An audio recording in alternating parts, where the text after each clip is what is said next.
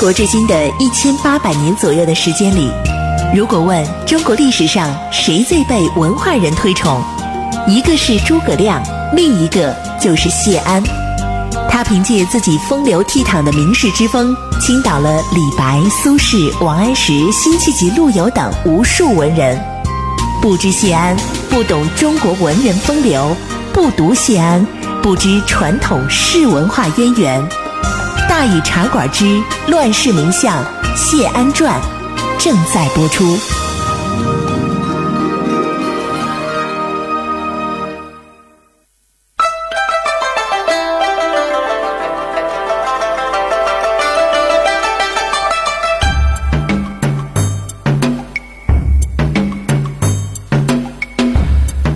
安时风流无奈何，欲将赤骥换青鹅。不思便送东山去，临老何人与唱歌？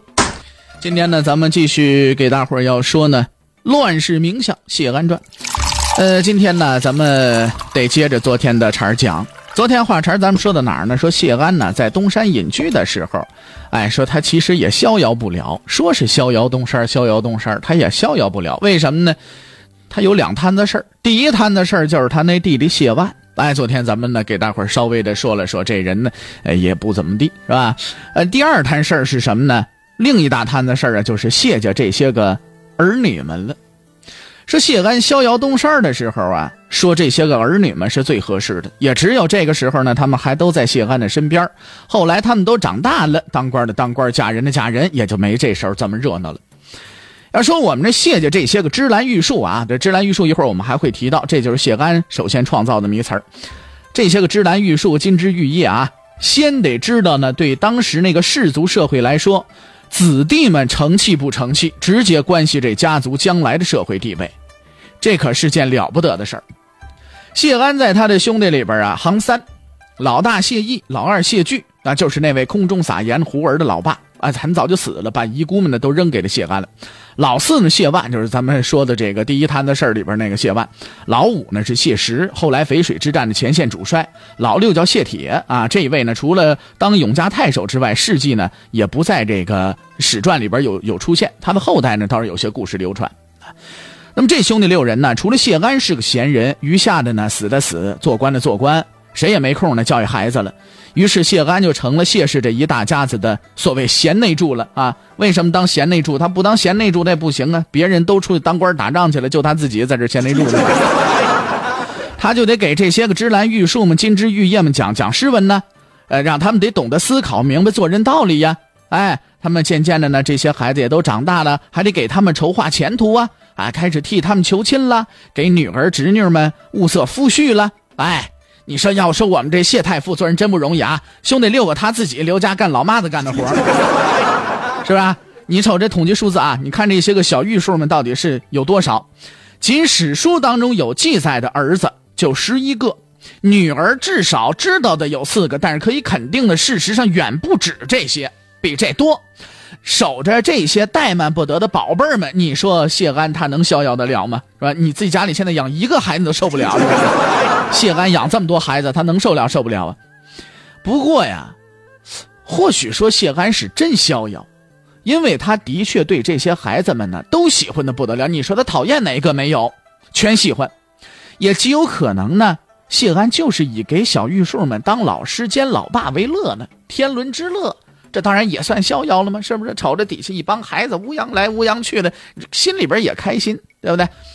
谢安这人，他这个教育方法，他和别的人都不一样，他绝对是个温存的家长，他从来不训斥这些个子弟们，体罚呢就更不可能了。这就是老子说的“行不言之教”，啊，再明白点就是以身作则。有一回啊，他那夫人刘氏管教儿子，这刘氏啊，刘夫人可是个既机智又厉害的女人。不然谢安的惧内也不会那么有名啊！啊谢谢安惧内，朋友说了哦，原来大名士也害怕怕老婆。这夫人刘氏呢，管教儿子啊，呃，这教训儿子半天。谢安在一边呢，不言语。这夫人一看，哦，我在这儿天天唱黑脸，噼里啪噼里啪，我在这骂孩子，你在那唱着白脸，在那啊，一天到晚的孩子都喜欢你，这哪行？看那么悠闲，不满意了。说，我怎么从来没见你教训儿子呀？谢安倒也老实，哎，一边笑一边说：“哈，我呀，就是喜欢用自己来教育他们罢了。”哎，十分典型的老庄人生观啊！那那也，没法说，魏晋南北朝时期流行这个。你我们再来说说这个谢太傅啊，亲手调教出来的这些个子弟们啊，这谢太傅怎么教育人呢？咱们先不说，之后呢，我们会一点一点讲。他们当中啊，这些调教出来这些孩子们呢，当中最出名的就是风胡节墨四兄弟。哎，这名字看上去很奇怪，其实这都是小名儿。那时候小名啊，也都是贱名儿。很多人都有，你比如说王导丞相的孙子王寻，小名就叫阿瓜，是不是？就像过去老人给孩子们起名什么狗剩了，哎，什么这个这个铁蛋儿了，就这玩意儿，意思都差不多啊。当然了，最不能忘的还有我们的这个哎才女谢道韫。咱们得一个一个来说。第一个要说的人物，要说这谢家里这一辈最了不起的子弟就是谢玄，但是谢安下一辈啊。谢玄呢，就是四兄弟当中，咱们刚才说了，风胡节墨四兄弟当中的杰。那个时候呢，不仅说谢安，也包括社会上不少名流，也都常常亲切的称他为阿杰。你别看谢玄呢一生戎马，这个杰咱们得说一下啊，就是呃羯族，就是就就少数民族那个羯，那那个羯族那个那个字儿啊。你别看谢玄那一生戎马，哎，从桓温手底一小武将。啊，参军司马这做起，一直做到北府兵统帅、车骑将军。但说实在，谢玄小时候标准小纨绔模样，就喜欢穿华丽的衣裳，手里拿个漂亮的紫罗香囊，腰上还挂着别致的手巾，整个一娇贵十足的公子哥儿走哪儿了？好家伙，跟咱们现在要讲的话，这叫什么？知道吗？用咱们现在词儿形容，这叫花美男，知道吗？还好啊，他这状态维持的时间不长啊，被谢安呢给掰过来了。当然了，谢安不是硬掰的。谢安呢，是一见他那模样就头疼啊。《世说新语》里边说“患之”，“患之”意思什么？异动用法就是以之为患，就是觉得这个事儿不是个好事儿，我怎么才能给他背过来呢？啊，谢安心里多烦躁的慌。不过谢安是一向不训孩子的，这回也一样，他也倒真没少花心思。一个要让谢玄改了这毛病，另一个啊还不能伤他自尊啊，不能说你看你穿的跟什么似的，怎么怎么这么大一小子穿的跟姑娘似的，腰上还别一手巾，你怎么回事啊你啊？你怎么你还要道万福啊你啊，是吧？对不对？你不能这么训孩子，你这么一训孩子，孩子心里边反而留下阴影了，留下对不对？自尊受的影响了，受受的损伤了。说有一天呢，他用了一个招，他就把谢玄呢叫来了，说这个我们俩呀，咱爷俩打赌玩吧。谢玄孩子好玩，一听呵打赌行来吧，是吧？欣然答应。于是呢，这叔侄俩呀就下赌注。谢安就说了，说我呀，我也不要你别的赌注，我呢。就要你腰里那紫罗香囊，不一会儿呢，谢安就把那紫罗香囊就给赢到手了。你谢安他那么大人，他跟谢玄那小孩的打赌，当然他他更占优势了。他就想了一下，当着谢玄的面啊，轻轻这么一摆手，把紫罗香囊扔到火堆里边给烧了，然后若无其事的继续跟谢玄打赌玩。这小谢玄一看，这一下子就明白过来了，说有原来啊，我我这我这叔不喜欢那玩意儿。啊，不过这这不是个好玩意儿，我不喜欢。但是呢，谢安没训斥他，反倒让他觉得心里很惭愧。说哟，你说是不是花这么大心思，不就不就为了我吗？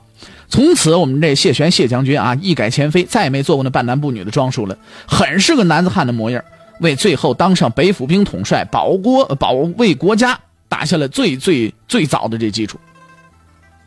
那么关于芝兰玉树这个词儿呢，刚才我们也说了，这这啊，一直后来呢就被代指谢氏子弟，后来呢就变成有风度美男子的代称了。最早出现呢是谢玄、谢安他们，哎，谢玄将军说的，说有一回大概是谢玄已经二十来岁以后的事了，谢安跟往常一样把子弟们就叫到一起了，跟他们呢谈论人生之道。哎，这时候呢突然问了个问题，意思是什么呢？就是你们打算呢怎么面对人世间的事情啊，而让自己成为有才能的人呢？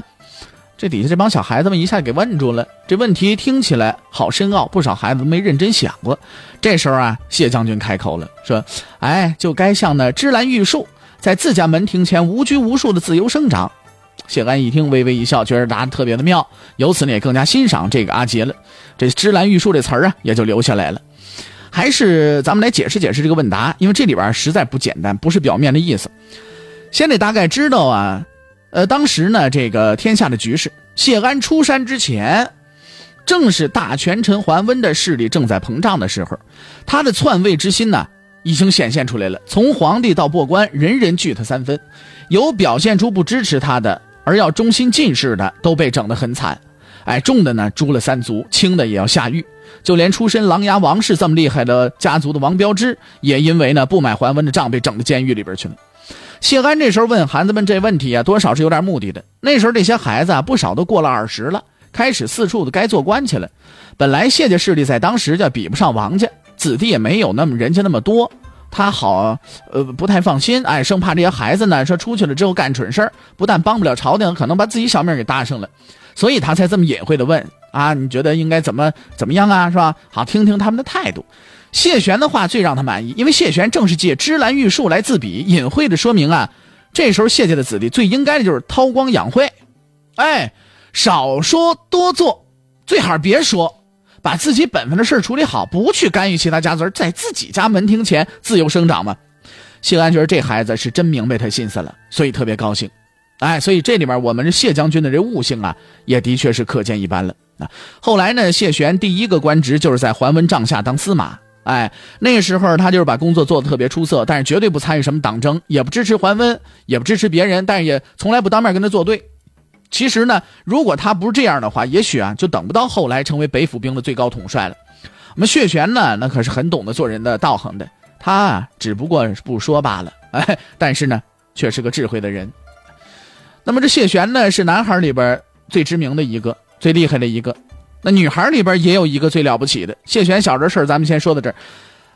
咱们呢，明天要跟大伙儿说说什么呢？最了不起的才女，谢道韫。欲知后事如何，且听下回分解。